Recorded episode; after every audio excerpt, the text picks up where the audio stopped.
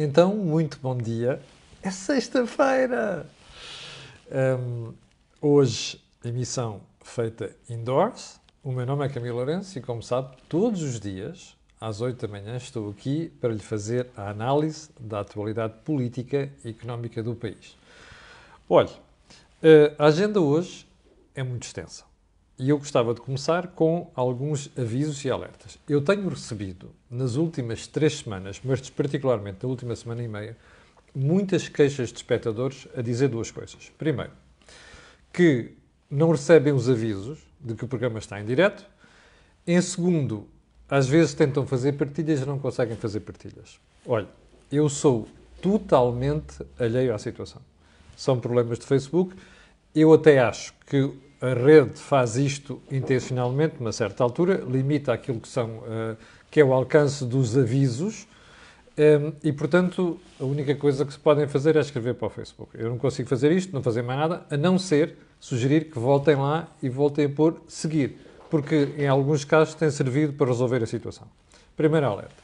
Segundo alerta, este fim de semana vou voltar a fazer Deals on Wheels, com muita probabilidade, ao vivo. E uh, ou amanhã ou no domingo, terá a oportunidade de perceber qual é o modelo. Terceiro alerta, é sempre o disclosure que é feito aqui. Este canal tem uma parceria com a Prozis e, portanto, quando você for ao site fazer compras, ali no cupom promocional escreve Camilo e tem logo um desconto de 10%. E já agora aproveito para dizer que vou fazer aqui uma brincadeira com os espectadores também em relação a esta questão do. É um concurso, mas uh, vou anunciar isso muito em breve. Bom, agora sim vamos ao programa de hoje. Não sem antes lembrar que, aliás, não sem antes lembrar, não, uh, pedir-lhe para se sentar, porque isto hoje vai ser longo, mas hoje tenho mesmo de esgotar certos assuntos. E eu gostava de começar com uma manchete do público de ontem. Aqui está ela, até está viradinha para você poder ver, que diz que o SNS já gastou mais de 400 milhões de euros em horas extra e tarefeiros. Ora, ontem, no evento organizado pela AGEAS com ordens profissionais, no caso concreto a Ordem dos Enfermeiros, que homenageou o vice-almirante Gouveia Mel, a bastonária da Ordem dos Enfermeiros dizia que, bem, só com os enfermeiros, deste total, foram 80 milhões de euros. E dizia assim: bom, para suprir as necessidades do SNS, bastava, ou melhor, se se contratassem 3 mil enfermeiros, isto, isto custaria 65 milhões de euros. Eu não sei se as contas estão todas certas, mas uma coisa é certa.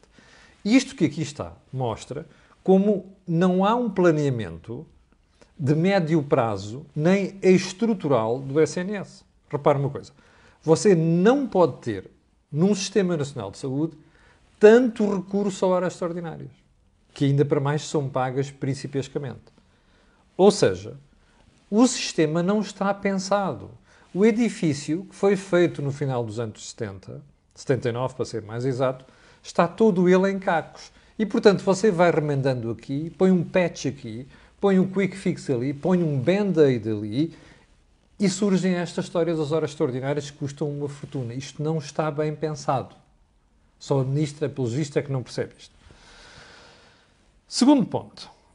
Hum, eu tinha deixado isto para o fim, mas vou passar-lhe agora. Vamos matar já o assunto. Ouça esta voz, que você vai ouvir agora aqui, em vídeo, e ouça até o fim, que é para você perceber como é que lhe mentem todos os dias. E para você perceber como é que políticas socialistas acabam sempre da mesma maneira, com o focinho esborrachado na parede, ok? Então, ouça isto.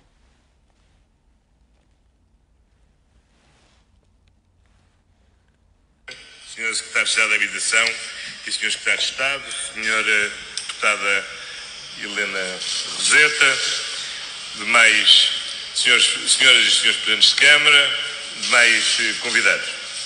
Hoje é um dia para mim particularmente feliz, porque concretizamos algo que era absolutamente prioritário no programa do Governo, o lançamento de uma nova geração de políticas de habitação.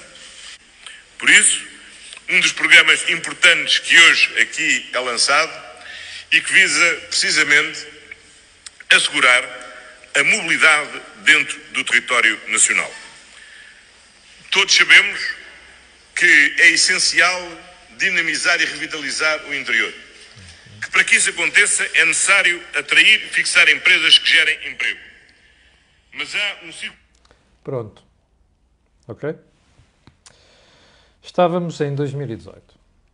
O Dr. António Costa resolveu criar um programa chamado Chave Segura, ou não sei das quantas, acho que é assim que se chamava. E a ideia aqui era atrair pessoas para o interior do país. E o governo quis, como sempre nestas coisas, ir buscar o voluntarismo socialista. E o voluntarismo socialista uh, é chave na mão. É assim que o programa se chama. A ideia era pegarem pessoas que estão nas zonas metropolitanas, sobretudo litoral, e levá-las para um dos 165 conselhos um, desfavorecidos, que têm pouca gente. Então o que é que o Governo se lembrou? Primeiro, fazer estes anúncios com pompa e circunstância. Segundo, dizer assim: ah, o IRU, que é o Instituto de Habitação e Reabilitação Urbana, vai pagar uma renda das pessoas que forem para lá. Bom, é espantoso pensar, é espantoso verificar como é que o socialismo acredita que uma medida destas pudesse fazer levar uma leva, perdoa a redundância, de pessoas para o interior. Isto eu recordo-me ter comentado esta brincadeira aqui, como já comentei, os rendas acessíveis e outras porcarias monumentais que o socialismo faz. E ter dito aqui, aqui na Cor do Dinheiro, que isto ia ser um fracasso. Bom, este programa, que foi anunciado em abril de 2018, foi uh, regulamentado em 2020. Portanto, veja lá como é que o governo acreditava naquilo que estava a fazer. Percebe? Ou seja, já percebeu. Isto era propaganda destinada a tirar areia para os olhos das pessoas. A dizer, nós fazemos isto, nós fazemos aquilo. Todas as semanas há uma medida nova, um anúncio novo. Repare, isto foi regulamentado em 2020. O Jornal de Notícias Salver, na segunda-feira, foi onde eu fui buscar a informação, dizia, Salver, na segunda-feira, que não houve um interessado. Ouviu bem. Um interessado. Se eu não. Ou melhor, se isto não é fracasso, mas um fracasso fragoroso, eu não sei o que é. Repare, programa anunciado em 2018, abril. Programa regulamentado em 2020. E em 2021, em novembro, não há um único interessado. Deixe-me fazer uma pergunta. Você acha que o governo não tinha ideia de que isto ia correr muito mal? Tinha de certeza. Apesar de haver lá uns malucos lá dentro que são perdidamente socialistas. Mesmo mentalmente, perdidamente socialistas. Ou comunistas, se você quiser. O resultado é este zero interessados. Propaganda. E sabe que é, qual é o problema? É que nós, como sociedade, já não digo apenas comunicação social, nós, como sociedade, não escrutinamos isto como, como deve ser.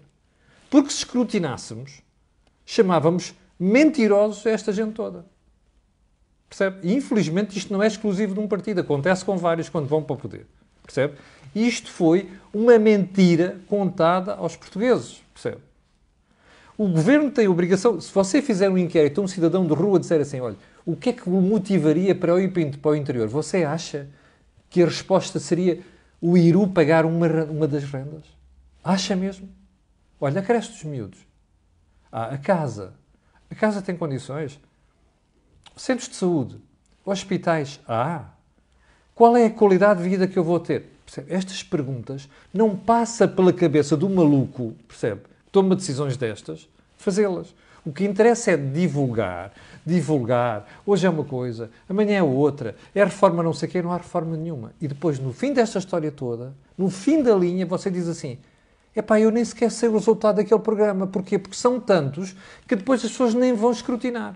Que é o papel da comunicação social. Eu só posso dar os parabéns ao Jornal de Notícias por ter feito este magnífico serviço, serviço público que é explicar às pessoas que aquilo que se anunciou em 2018 é um fracasso medido por qualquer forma de avaliação.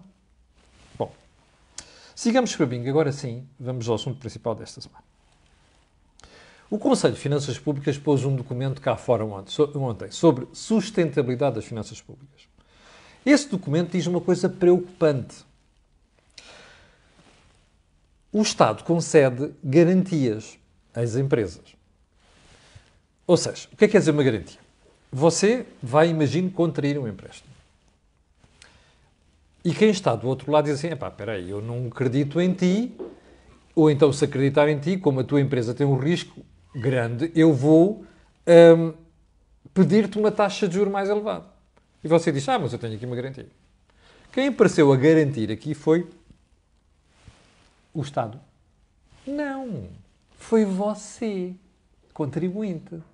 Percebe? E sabe o que é que significa que, quando esse empréstimo é concedido, sabe o que é que significa se aquela empresa não pagar? O, ah, qual Estado? Você vai pagar. Percebe? O documento diz que em 2019 havia 3,2% do PIB de ajudas, ou melhor, de garantias concedidas às empresas. Com a pandemia, isto passou para 6,4% do PIB. E o que o Conselho das Finanças Públicas nos veio dizer ontem foi o seguinte: deste total, mil milhões de, de euros estão em créditos de elevado risco. O mesmo é dizer: a Barquinha está quieta. Desculpe lá se o som está a entrar aqui. Maluca da gata. Um, o que o Conselho de Finanças Públicas está a dizer é que estes mil milhões de euros correm o sério risco de redundância correr mal ouviu bem, mil milhões de euros. Destes 6,4%, 3,2 pontos percentuais disto são só por causa do Covid. Você dirá, não seja mauzinho. Porque agora é que faz falta Estado nesta situação. Obviamente, olhe, você já me viu elogiar a intervenção do Estado, que é para isto que o Estado serve durante a pandemia. Ora, exatamente, isto faz sentido. Qual é o problema aqui?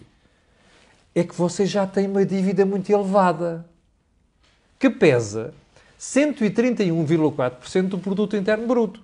Quer dizer que aquilo que o país produz durante um ano não chega para pagar a dívida. Ora, o que é que isto significa? Em duas palavrinhas. Você não estava preparado.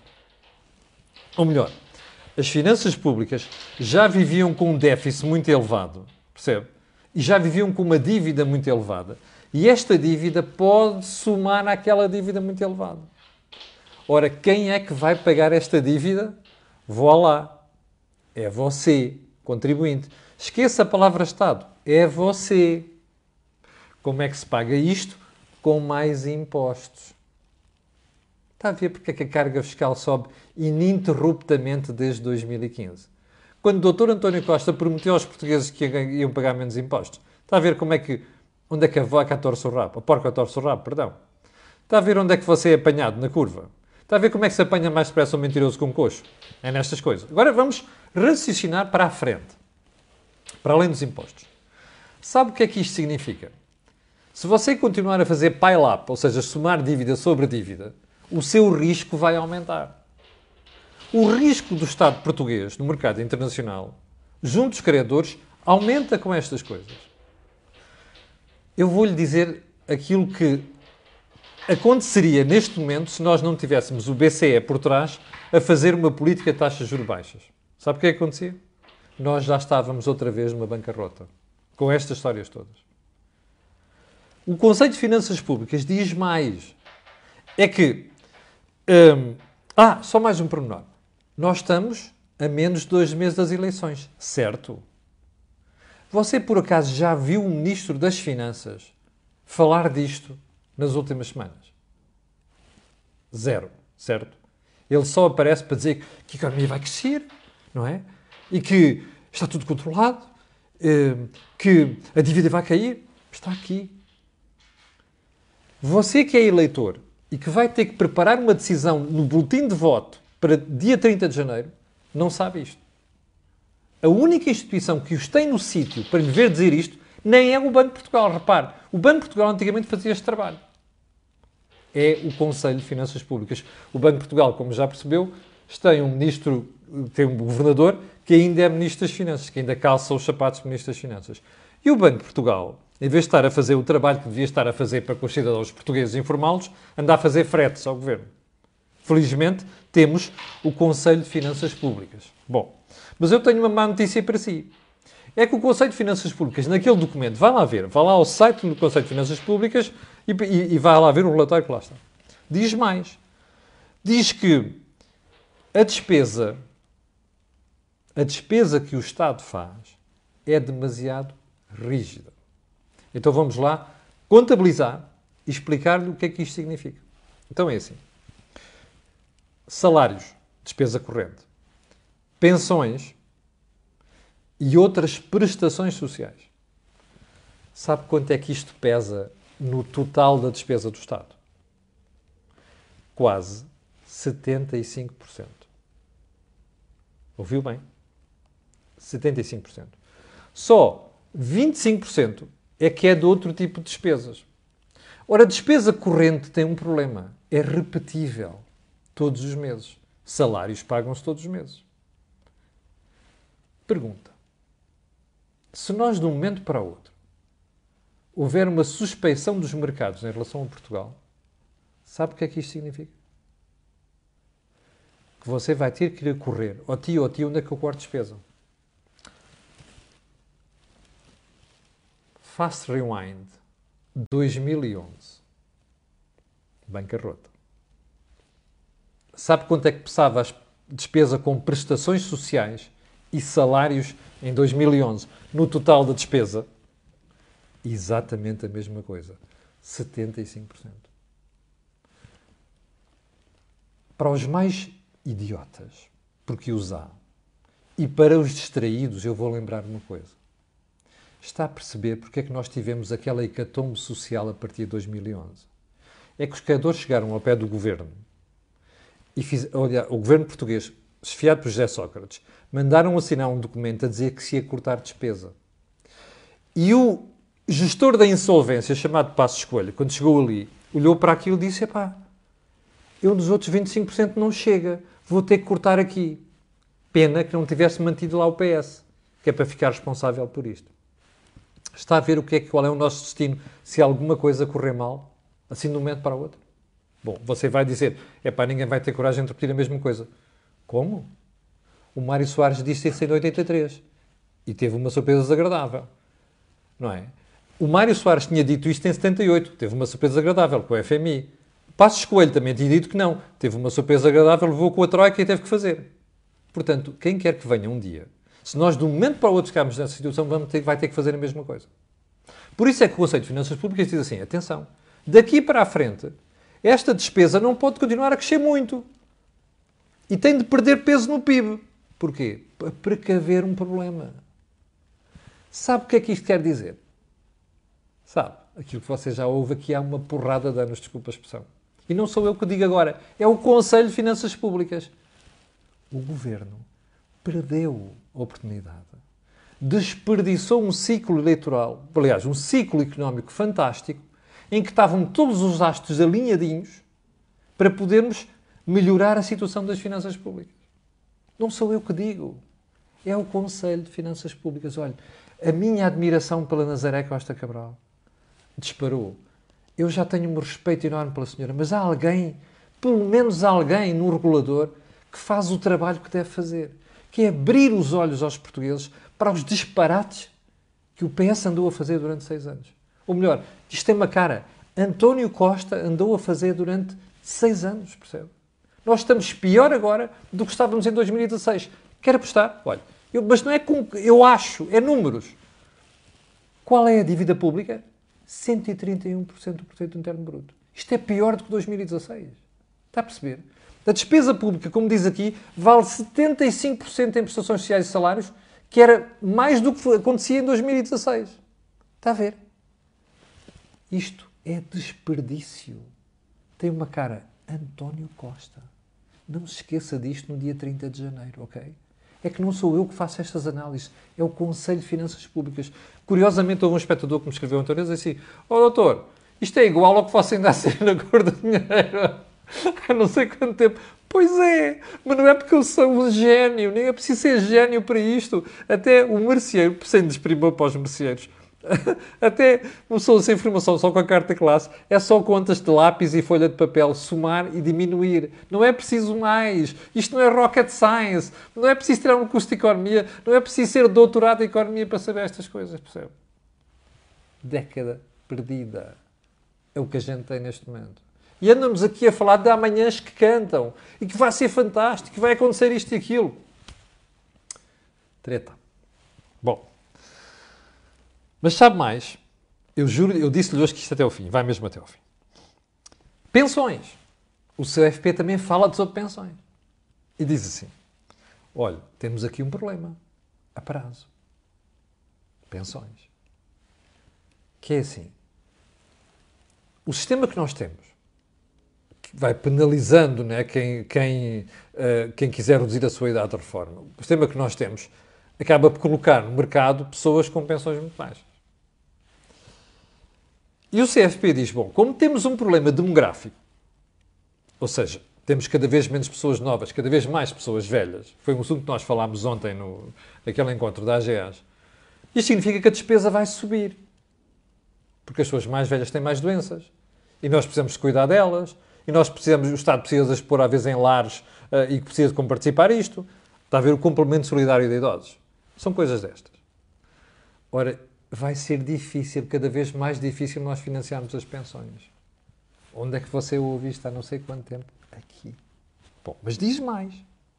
Ora, esta crise demográfica, que é pessoas. Porque o nosso sistema é o pay as you go, ou seja, nós não descontamos uma gavetinha que depois é aplicada e depois, quando vamos para a nossa velhice, vamos beneficiar daquilo. Não. É, eu agora estou a pagar as pensões de quem está desse lado e, é, e, é, e está reformado. E quando eu, quando eu me reformar daqui a 10 anos, se houver dinheiro, quer dizer que os putos que agora estão a entrar no sistema de trabalho vão pagar a minha pensão. Isto é um buraco. Não vai haver dinheiro porque há cada vez menos pessoas a entrar como contribuintes. Onde, que isto, aqui, onde é que isto nos deixa? Numa crise social? Não, não pode haver crise social. Então o que é que vai acontecer? Vou lá. Vamos aumentar impostos e contribuições para depois pagar aquilo. Está a ver? Isto é, Sistema Nacional de Pensões one on one. O mesmo é dizer, introdução ao Sistema Nacional de Pensões. É o que nós estamos a fazer aqui. E repare, isto não é uma análise minha, é do CFP. E agora veja isto. Se temos menos pessoas a entrar para trabalhar e, portanto, contribuir para quem já está a sair, isto quer dizer uma coisa: que a nossa produtividade agora vai ter que ser muito maior para poder cobrir esse gap, essa falha. Pergunta: qual é a produtividade portuguesa? É que a União Europeia, no último documento que fez sobre isto, falava em 1,7. 1,7? Deixa-me rir! Em média, a produtividade portuguesa nos últimos 10 anos é muito abaixo de 1,7%. Por carga d'água, é que de um momento para o outro vamos aumentar o conceito, vamos melhorar o conceito de produtividade. Só uma coisa. Quantas vezes já ouviu dizer aqui, ainda ontem, lembra-se, que os salários só podem subir se a produtividade aumentar?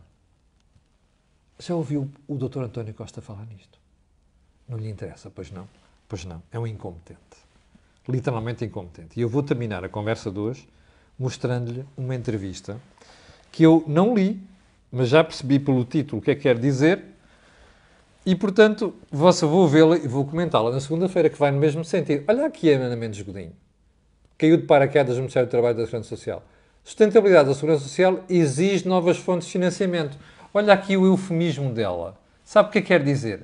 Ela está a dizer assim: José, Pedro, Maria, Carlos, você vai pagar mais impostos ou contribuições para garantir a sustentabilidade da segurança social. Capixa. É uma má notícia, não é? Mas olha, azar.